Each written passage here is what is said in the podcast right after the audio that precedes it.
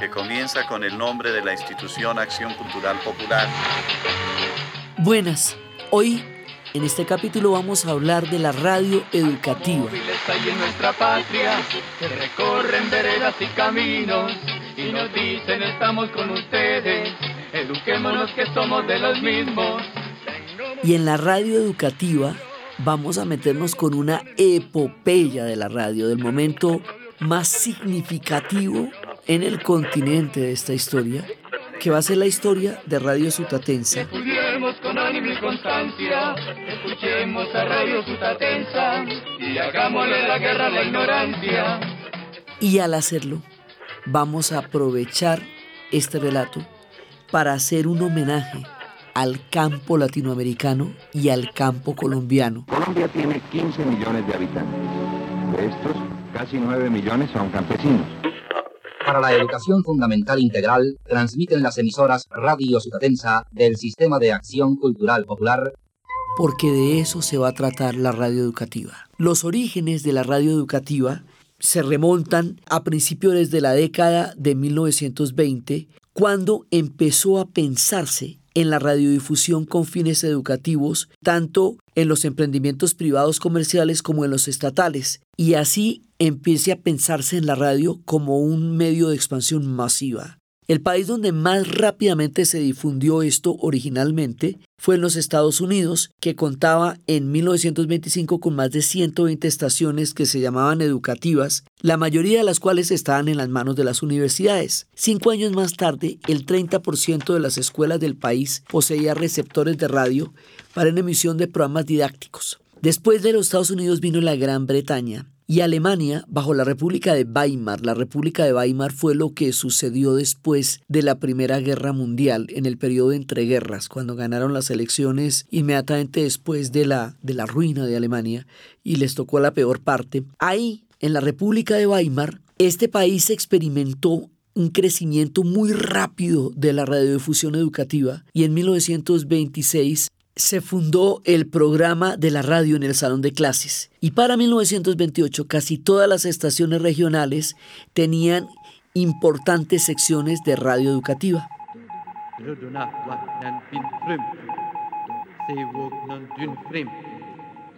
En México, la radiodifusión fue de un alcance súper rápido y su alcance fue limitado pero rapidísimo. La Secretaría de Educación Pública la fundó en 1924, una estación de radio con el propósito educativo y artístico, porque además la radio educativa también está vinculada con la radio cultural. Y en 1924 y 28 se celebraron los congresos sobre los usos educativos de la radio en Alemania y en el 31 y en el 36 en Estados Unidos, en el último ya de carácter internacional. En México la radio educativa va a ser importante porque estaban en esa época en un tiempo de desarrollo de proyecto de nación del PRI, en el tiempo de Lázaro Cárdenas, de Vasconcelos. México estaba en un momento muy brillante de su historia y la radio educativa se volvió un proyecto parte del proyecto mexicano que estaban desarrollando en ese momento. El arte de grabar, el arte de mezclar, el arte de sintetizar, el arte de crear. Y también en Alemania y en Estados Unidos, y esto va tomando un carácter internacional.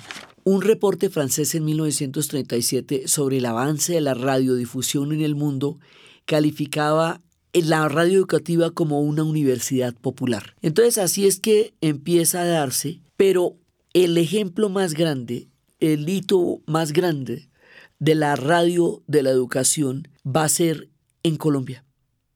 Realmente la historia de Radio Sutatensa va a ser un antes y después en la radio educativa y nos va a poner en la perspectiva mundial como ejemplo de lo que es la radio para la educación.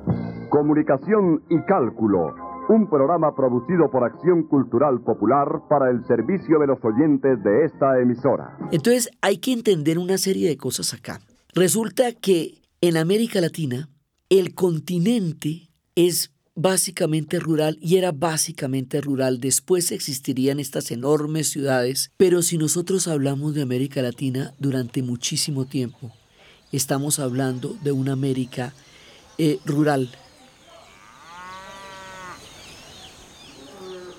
Como productora de materias primas, de bienes agrícolas que le daban a las, a las grandes metrópolis en los tiempos imperiales y coloniales, pues empezó a producir una gran cantidad de, de, pues, de agricultura. Y después en el periodo republicano los países latinoamericanos van a desarrollar sociedades rurales muy grandes. Pero esto no hace mucho tiempo, esto hace tres generaciones. O sea, si usted se devuelve atrás, muchos de los oyentes se devolverán atrás a los abuelos, máximo a los bisabuelos, y ahí aparece el campo en la historia de todos nosotros. Este campo son muchas cosas, sí. Este campo son los llaneros, este campo son los guajiros en, en Cuba, este campo es una gran cantidad de, de población, son los gauchos en la Argentina, son todos los que han construido este mundo de los alimentos, de la música, increíble, la música que viene de todo el acervo del campo es muy importante en nuestro folclore porque las rancheras vienen de los ranchos, por eso era que allá en el rancho grande existía allá donde vivía.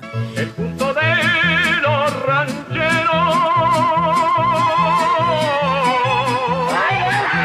Porque las historias de vaquería es lo que nos cuenta eh, Simón Díaz en El Becerrito. La vaca mariposa tuvo un ternero un becerrito lindo como un bebé. Dame los papayitos, dicen los niños. Lo que nos cuentan también portavales en los guateques, en el bohío. Hoy lucen su guayabera, su polaina y su machete. Es la música de Celina y Reutilio.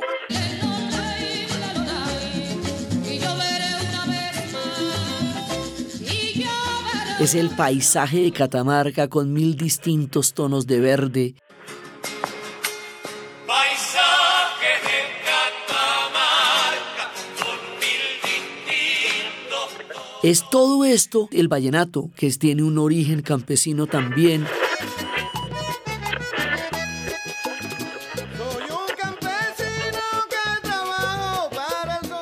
Es la música del Pacífico, que es música campesina de la siembra.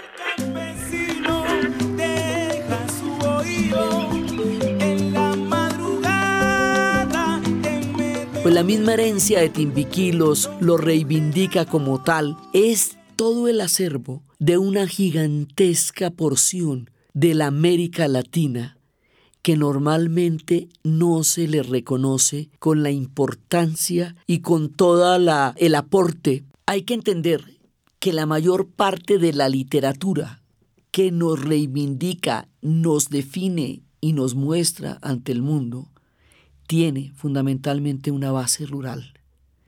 Y además, sin el aporte del mundo campesino, no comemos. Así de simple. Todo lo que comemos se produce en el campo hoy día, se produce en el llano, se produce en la pampa, se produce en los diferentes lugares donde la gente está cultivando el campo. Entonces, cuando nosotros decimos que este es un país radial, y que Colombia es un país radial y que la radio en Colombia es muy importante y que nosotros somos un país de tradición oral y esto digamos en toda América Latina porque también en el nordeste brasileño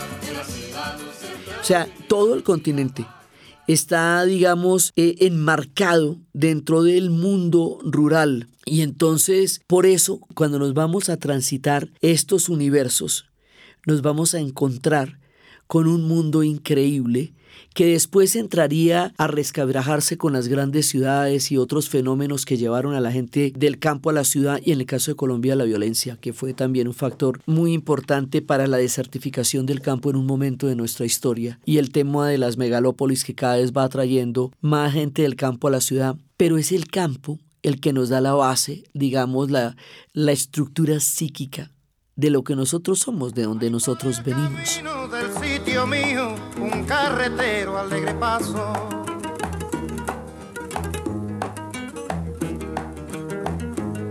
En su tonada que es muy Entonces resulta que en Colombia, como hemos hablado, el tema de las montañas, el tema de la geografía, la, lo escarpado de esta geografía, hace que la radio tenga la posibilidad de acceso que no tenía la televisión durante mucho tiempo porque no tenía la tecnología para remontar estas montañas y nuestra, nuestra misma característica hace que se necesite otro tipo de comunicación y ese tipo de comunicación va a llegar a los lugares más remotos.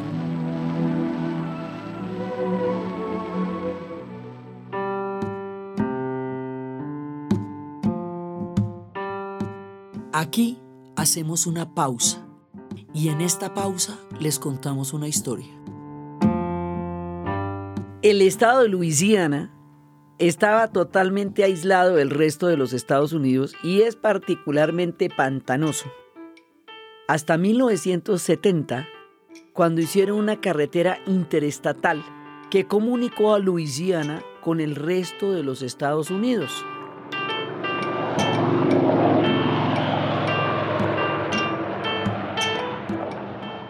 Cuando el resto de las personas de los Estados Unidos quisieron pasar por la interestatal para conocer a Luisiana, que era una novedad, se encontraron con unas delicias gastronómicas inéditas que no habían conocido nunca en ninguna parte. Lo que hoy se conoce como la comida cajún o cajun, que es una mezcla de los franceses de los creol, de los africanos y de toda la diversidad de pueblos que ha este, han estado en Luisiana, es una de las grandes delicias de la gastronomía contemporánea y estaba escondida en un rincón de los Estados Unidos porque no había carreteras que comunicaran a ese lugar donde se hacía la comida cajún. Y ustedes se preguntarán, ¿Qué tiene que ver esto con lo que estamos contando en el episodio de hoy? ¿Por qué les estoy hablando de Luisiana, de la comida cajún y de las carreteras? Porque tenemos un patrocinador que hace caminos.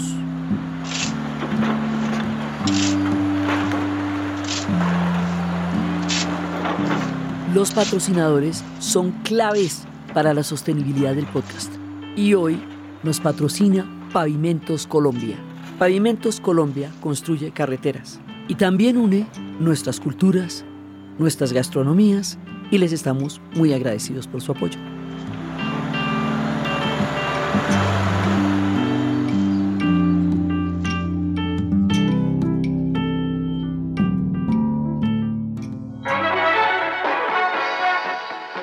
Esta emisora y Acción Cultural Popular presentan Cuentas Claras un curso que capacita para utilizar las operaciones aritméticas, prever, medir y calcular.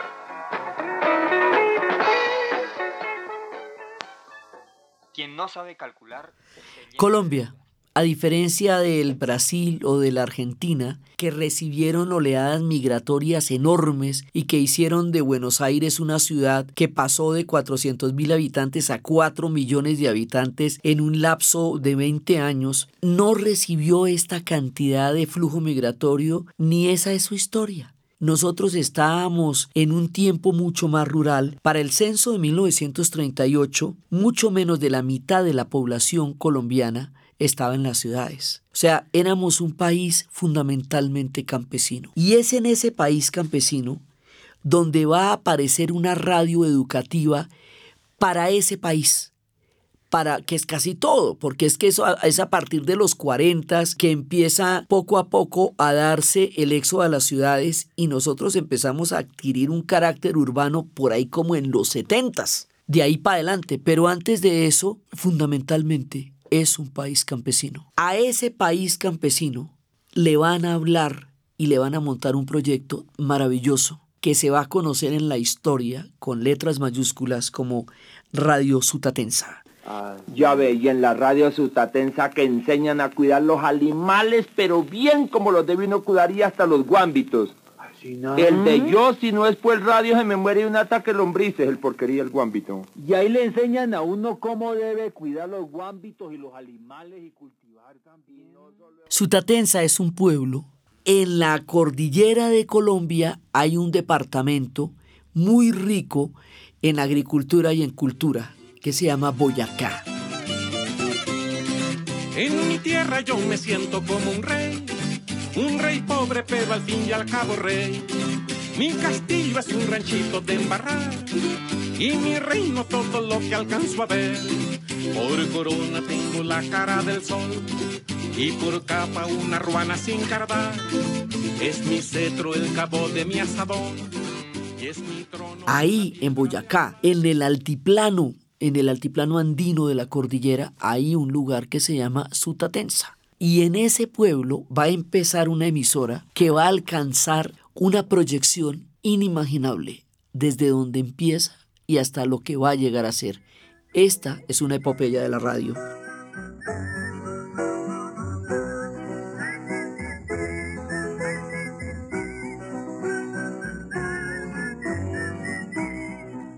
Todo comienza con un sacerdote, Joaquín Salcedo, que lo que le gustaba era el cine. Le solían tomar del pelo los demás sacerdotes diciéndole que él no le interesaba la teología, sino el cine.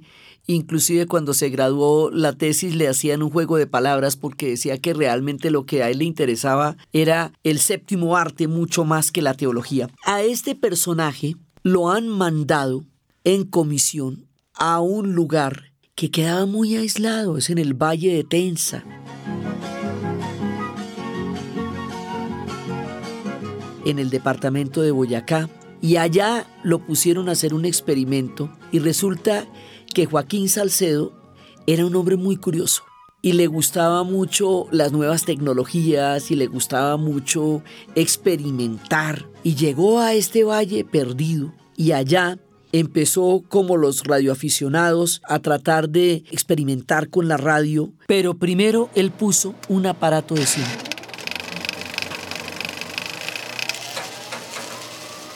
Empezó a llevarle cine a la gente del Valle de Tensa, la gente de Sutatensa, y el cine empezó a generar un interés muy grande. Las imágenes en movimiento los conectaban con un mundo inimaginable y era muy bonito eso. Pero también se da cuenta que la radio tiene una gran posibilidad de desarrollo y que la radio tiene posibilidades educativas y empieza a explorar por ahí también. Con esta cortinilla musical iniciamos la lección correspondiente a la asignatura de matemática. Empieza con un transmisor artesanal de 90 watts, fabricado por uno de sus hermanos, y empezó el 28 de septiembre de 1947, empezó a emitir señales en las escuelas radiofónicas, donde empezó con la idea, y aquí está como el comienzo de la genialidad, empezó con la idea de educar a la población campesina, de alfabetizarla fundamentalmente porque decía aquí hay que hacer un trabajo de alfabetización enorme en muchos sentidos y en muchos niveles. Era una zona que estaba bastante apartada del resto del país. Dice, aquí hay que meterse con todo y darles, darles una buena base educativa para que haya un desarrollo social, porque él decía que el desarrollo social debe estar acompañado de un desarrollo mental, que los pueblos deben educarse, no solamente deben hacer grandes procesos sociales, sino que tienen que tener procesos mentales de transformación.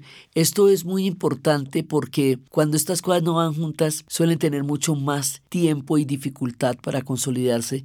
Este hombre era un visionario, un hombre capaz de mirar por encima del horizonte, un mundo que aún no existía porque él lo iba a crear. Entonces él empezó a montar la radio educativa y empezó a utilizar una pedagogía de lo que sería de campesino a campesino, que todavía se utiliza en los proyectos de hoy día, probó un transmisor durante un mes hasta que logró eh, la licencia del Ministerio de Comunicación, una licencia provisional, pero bueno, cualquier cosa es cariño, y empezó el primer programa cultural que lo difundió el 16 de octubre de 1947. Era un espacio de música que interpretaban los campesinos del municipio. Me parece que allí veo la china aquella. Por eso la música va a ser también muy importante, la música campesina que está en las raíces de toda nuestra percepción musical del continente. Había nacido lo que sería una de las cosas más increíbles, Radio Sutatensa.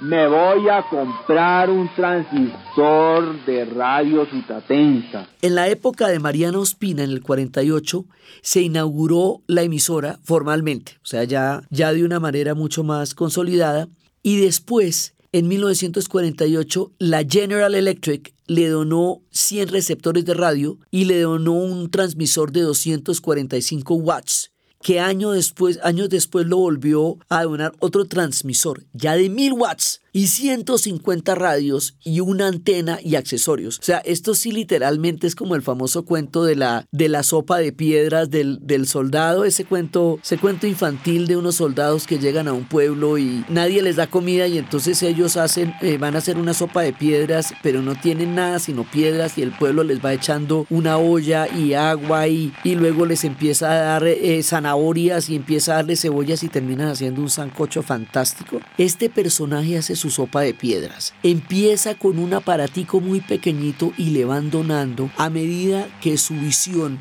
se va haciendo más clara. El diálogo, la convivencia, la comunicación, el alfabeto. Para todos los que lo van a apoyar en la misión tan impresionante que él va a desarrollar. Entonces, las experiencias de las escuelas radiofónicas de Sutatensa empiezan a replicarse en los pueblos vecinos, empieza en este pequeño lugar del Valle de Tensa y empieza luego en las diferentes regiones, lo van replicando hasta que va a llegar a tener un alcance nacional. Para 1960, Sutatensa inauguró un transmisor de 50 kilowatts y en 1968 amplió la potencia de 98 a 580 kilowatts y era la primera cadena para 1978 de emisoras que ya estaban Bogotá, Barranquilla, Cali, Medellín, Magangué y tenía una potencia de 600 kilowatts y era la más grande que se le había dedicado en América del Sur a la educación rural y tenía 19 horas diarias de programación, de las cuales 6 eran dirigidas a las escuelas radiofónicas. El proyecto fue apoyado por la Iglesia Católica del Hombre su sacerdote. Entonces la Iglesia Católica lo va a apoyar desde Alemania, lo van a apoyar los países europeos, el Banco Mundial, el Banco Interamericano de Desarrollo y la UNESCO. Entonces Radio Sutatensa empieza a convertirse en un, en un patrón, en una medida, en un referente y se consolida a través de la creación de la Acción Cultural Popular ACPO, que es una entidad que era religiosa creada para expandir las actividades de educación a distancia. Acción Cultural Popular contribuye a esta tarea máxima con el empleo de varios medios. La radio para las escuelas, la correspondencia con los campesinos, los institutos de Sutatensa para la formación de dirigentes, las grabaciones en disco, el campesino con su circulación nacional, la biblioteca campesina, los cursos de extensión agropecuaria y muchos otros. Y tenía las escuelas radiofónicas, las cartillas que guiaban las clases, el periódico El Campesino, y también la distribución de equipos receptores de radio sutatensa que se podían adquirir a través de las sedes de las cajas agrarias en los municipios rurales, tanto que, así como en la época del transistor, la gente creía que eh, la tecnología era, era la cajita, que el transistor era el aparato. Aquí también se creía que el transistor, el sutatensa era el radio mismo, porque usted como campesino iba a la caja agraria y en la caja agraria podía conseguir el radio para acceder a la educación campesina. Esto eran proyectos de enseñanza de la matemática, de la agronomía, de la vida cotidiana, de las costumbres, de dormir con pijama. Antes de acostarse hay que lavar el cuerpo, siquiera los pies, cuando están sucios, y emplear el vestido apropiado para dormir, el pijama. Invertir también en el comedor para producir comodidad, bienestar. Digamos, esto era una manera de construir toda una, una visión de progreso, de campo, de educación, de todas las diferentes formas de conocimiento adaptado a las condiciones, a la vida, a la cultura y al mundo rural. Mi gallina zarabiaba, hace días puso un huevito y del huevito nacieron dos pollitos chiquiticos. Mi gallina zarabiaba. Esto es único, único en su, en su género. El resto de América Latina va a tomar a Radio Sutatensa como el patrón y la medida para las emisoras rurales en el resto del continente, porque nadie más se había puesto a mirar la necesidad fundamental de crear la radio en el campo. Y es esto lo que nos hace un país radial. Es por eso que somos un país radial, porque toda la cultura oral se va a sentir representada en el experimento, pues en la, en la gran historia de Radio Sutatensa. Entonces ahí empiezan a anunciar a unos personajes que también van a ser muy importantes en nuestra construcción de imaginario nacional que se llaman los tolimenses, Emiterio y Felipe, que eran unos cantores de humor, de humor campesino, que para nosotros son un referente muy importante como Estado Nacional, los tolimenses. Yo era un campesino rudo, lleno de pura pereza, y ahora voy muy adelante con mi radio Susatensa. Y ahora voy muy adelante con mi radio Susatensa. Mi ranchito está muy triste. Y el impacto cultural de Radio Sutatensa es tan grande que los campesinos del territorio fueron construyendo unos esquemas. Esto es, esta historia es muy bonita porque las cartillas que acompañaban a todo este proceso pedagógico, que es un proceso complejo, como les digo, periodístico, de cartilla radial, en las cartillas había un dibujo de una casa. Y ese dibujo fue la inspiración de muchas casas campesinas porque eran instrucciones para la vida cotidiana. Entonces, muchas casas después se vieron que estaban hechas con los, con los planos de las cartillas rurales. Tal cual como les daban las cartillas, así construían las casas. Esto va creando formas de vida. Entonces, de esa manera va construyéndose cada vez más y por supuesto va a tener deportes, radionovelas y noticieros. No van a creer que no. Sí, o sea, es todo el programa educativo, pero también tiene estos elementos que son constitutivos de toda nuestra cepa radial, en toda nuestra historia como un país tan profundamente comprometido con la radio y como les digo, en estas escarpadas montañas, en estas geografías, que en otras formas los cuentan como el paisaje de Catamarca de 1200 tonos de verde, pues acá tiene muchísimos tonos de verde. Es una tonalidad inmensa como los verdes se van eh, construyendo en un horizonte atravesado por esas enormes montañas. Rodríguez, Buitragos, Guerrero, Ruices, Castellanos, Torres por doquier, y Marías, Auroras, Carmela y otros cuantos lindos nombres de mujer, y Marías, Auroras, Carmela y otros cuantos... Es importante entender este campo, esta geografía, esta belleza impresionante que emanará en las emisiones radiales para toda esta gente que nos va trayendo todas sus historias, la comida y la cultura. Entonces Radio Sutatensa empieza a consolidar a Colombia como un país radial. Ellos son los que logran esa alquimia de la que tanto hemos hablado, de llegar a construir un imaginario tan profundo como es la radio en este país. Y eso hace que hoy día sigamos siendo un país radial. El campesino en Colombia prende la radio y hace el café cuando se despierta en la mañana. O sea, esto sigue siendo así hoy día en todos los campos de Colombia la gente se relaciona con la radio en primera instancia y eso es lo primero que les va a decir cómo es el día, porque además la radio les dice el clima, la radio les da una cantidad de información de lo que va a ser el día. Buenos días, campesino, buenos días. Donde quiera que te encuentres, aquí va. Mi saludo y mi deseo porque la vida conceda todo lo que tú me das. Por eso es que les digo que ya cuando llegue la televisión mucho más tarde, la radio está instalada. Además que la radio también es la que le dice a usted si está temblando, si no va a temblar. Todo este, este país, como le digo, durante mucho tiempo, tan incomunicado el uno con el otro en algunas ocasiones y luego a medida que se van haciendo los caminos, es a través de la radio que se referencia el uno al otro. Entonces, esto genera una cultura. Todo el mundo tiene una radio y todo el mundo tiene la radio en el oído y es, es, la manera como inclusive en las áreas más desiertas y solitarias la gente, porque también hay áreas desiertas y solitarias, la gente está escuchando radio y empiezan a, a construir el mundo a través de la radio. La radio más importante en Colombia, lo que realmente nos va a definir como un país radial, no es urbana. No es precisamente las radios de las que hemos estado hablando, es rural empieza en la periferia, en ese pequeño lugar del Valle de Tensa, y se vuelve una cosa tan importante que hoy por hoy le tienen museo.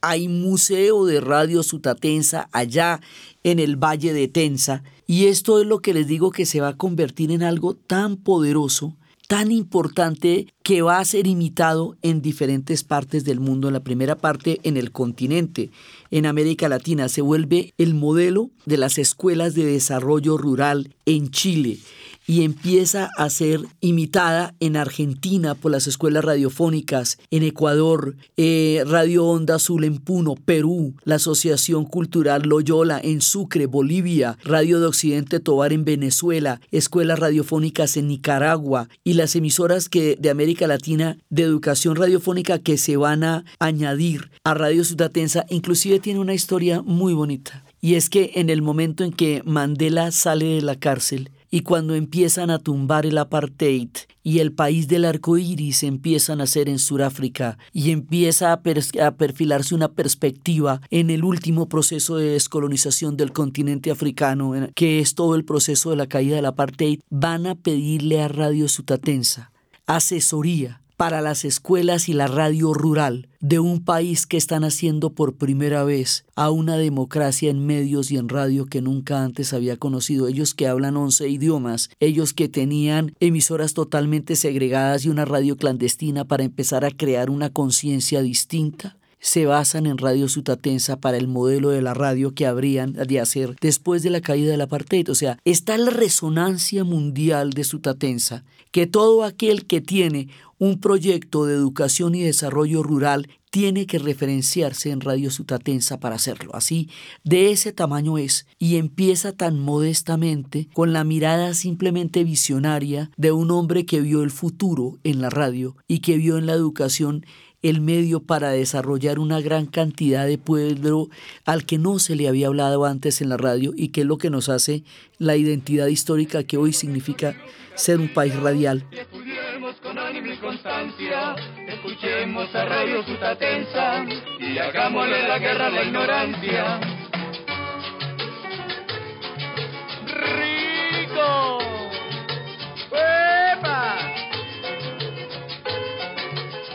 Entonces, ellos van a ser muy importantes y va, pues eso se vuelve una leyenda, eso se vuelve una institución, esto se vuelve una referencia y va a durar durante mucho tiempo, va a durar mucho tiempo. Luego viene el declive. Y es que empezaron a silenciarse varios medios de comunicación. Radio Sutatensa para el final de los ochentas va a empezar a un poco el declive. También el país rural empieza a desaparecer porque por un lado, por una guerra prolongadísima, la violencia va a golpear muy duramente a nuestro país rural, porque es donde la guerra va a tener más virulencia y más capacidad de destrucciones en los campos. Por eso tratar de salir de ahí y voltear la página es absolutamente esencial para tener un proyecto de nación en Colombia, porque lo más duro ha sido la guerra en los campos, de ha sido permanente. Entonces el campesino tiene que ir a la ciudad desplazado por sucesivas violencias, por un lado. Quedan pocos campesinos, no le canto a su parcela, ni al río ni a su morena, no le canto simplemente porque dejó la montaña, porque cambió por el otro lado, pues empieza el fenómeno de las grandes ciudades, eh, ya ahora sí, y esto va a hacer que poco a poco la composición poblacional campo-ciudad empiece a, a variar. Pero aún así, esta gente alcanzó a decir cosas increíbles, siendo una emisora católica, que en 1968 la bendijo el Papa Pablo VI primer papa que vino a América Latina y se fue hasta Mosquera y bendijo las antenas que tenía la emisora en Mosquera. Imagínense ustedes cómo sería eso. Pero esta emisora, siendo confesional, porque es una emisora de la iglesia, tenía un nivel de independencia que es bastante particular, porque ellos le hablaban al campesino y le hablaban al campesino de la responsabilidad de hacer sostenible, viable y mejorar la vida campesina. Entonces hay un momento en que ellos les dicen que el campesino debe ser responsable por los hijos que trae al mundo.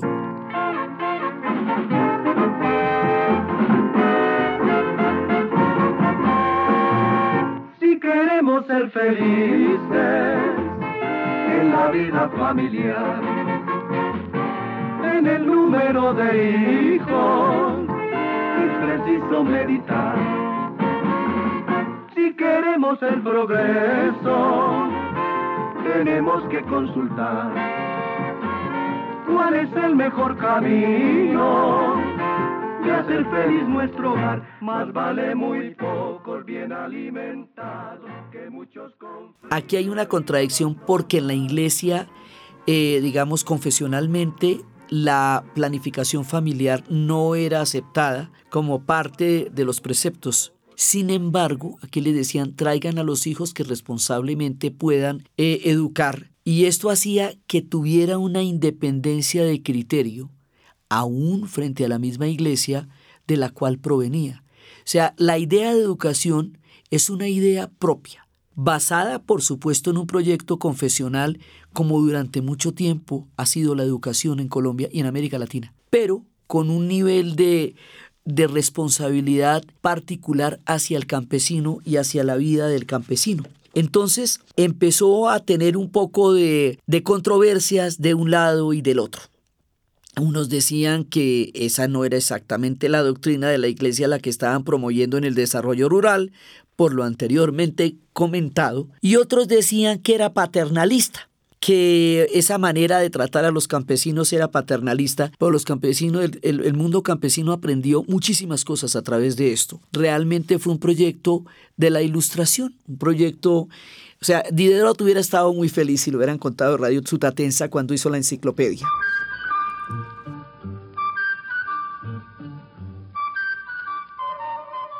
Aparte de esto, le empiezan a tener envidia las emisoras comerciales porque tenía cierto tipo de condiciones especiales de parte del gobierno que la radio comercial no tenía. Y era tan exitosa que le empiezan a tener envidia y como les digo, el país va cambiando. Entonces ellos tratan, el padre Salcedo trata de ver cómo logra seguir sosteniendo el proyecto y trata de vendérselo al gobierno, pero el gobierno no lo compra. Entonces, a ver a quién le vende esta potencia, porque era impresionante la potencia que esto llega a tener en términos de antenas de transmisión radial, y se la termina vendiendo a Caracol. Entonces ellos van a terminar teniendo parte de esto. Un hermanito del proyecto de Radio Sutatensa va a ser el bachillerato por radio, que también se hizo durante mucho tiempo y que va a ser bien importante. Y resulta que poco a poco esto va cayendo y después va a morir el padre Salcedo.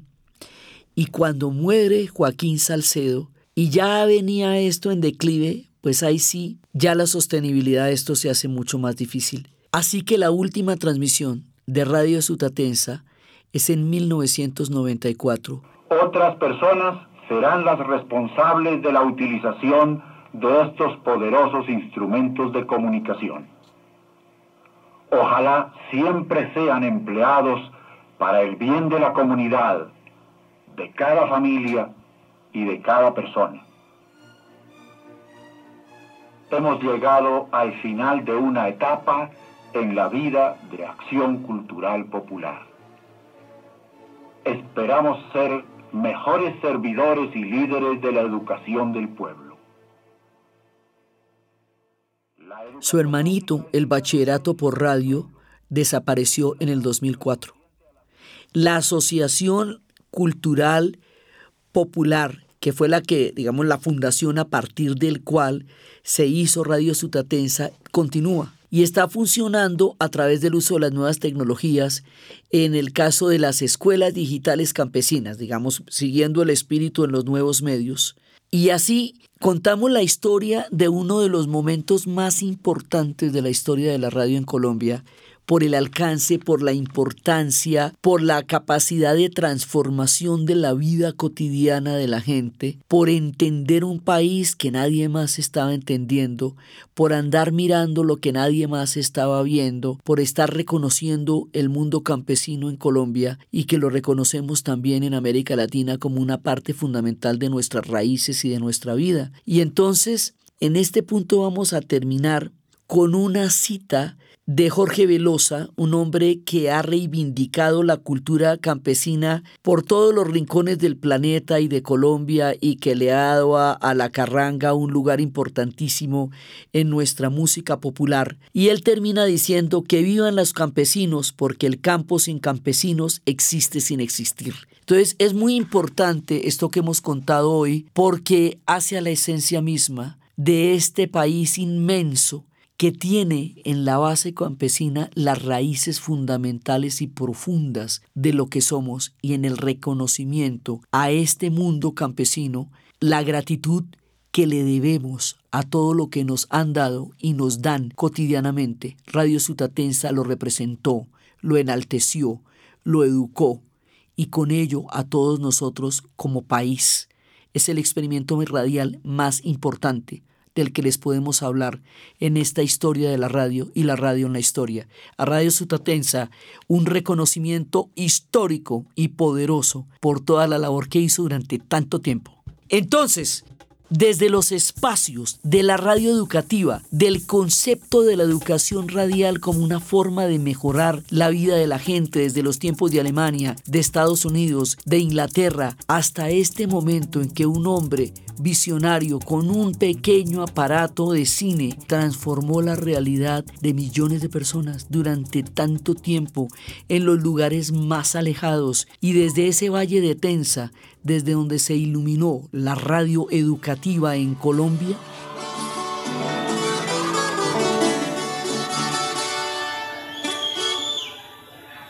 Soy hijo de campesinos.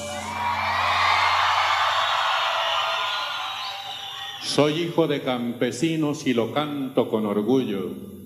Campesinos son los míos como lo han sido los tuyos.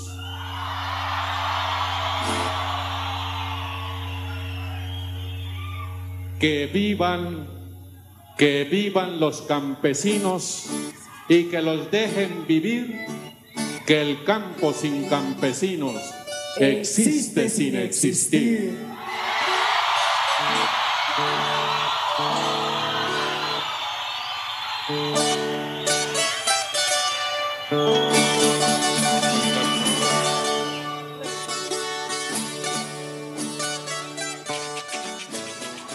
En la narración de Ana Uribe, y para ustedes feliz día cualquiera que este día sea. Este podcast fue posible gracias al equipo de la Casa de la Historia, Arturo Jiménez, Diana Suárez, Milena Beltrán. Fue grabado en Tambora Records por Nicolás Eckhart, editado por César Torres y siempre con la ayuda fuerte y poderosa de Santiago Espinosa Uribe y Laura Rojas Aponte del podcast Cosas de Internet.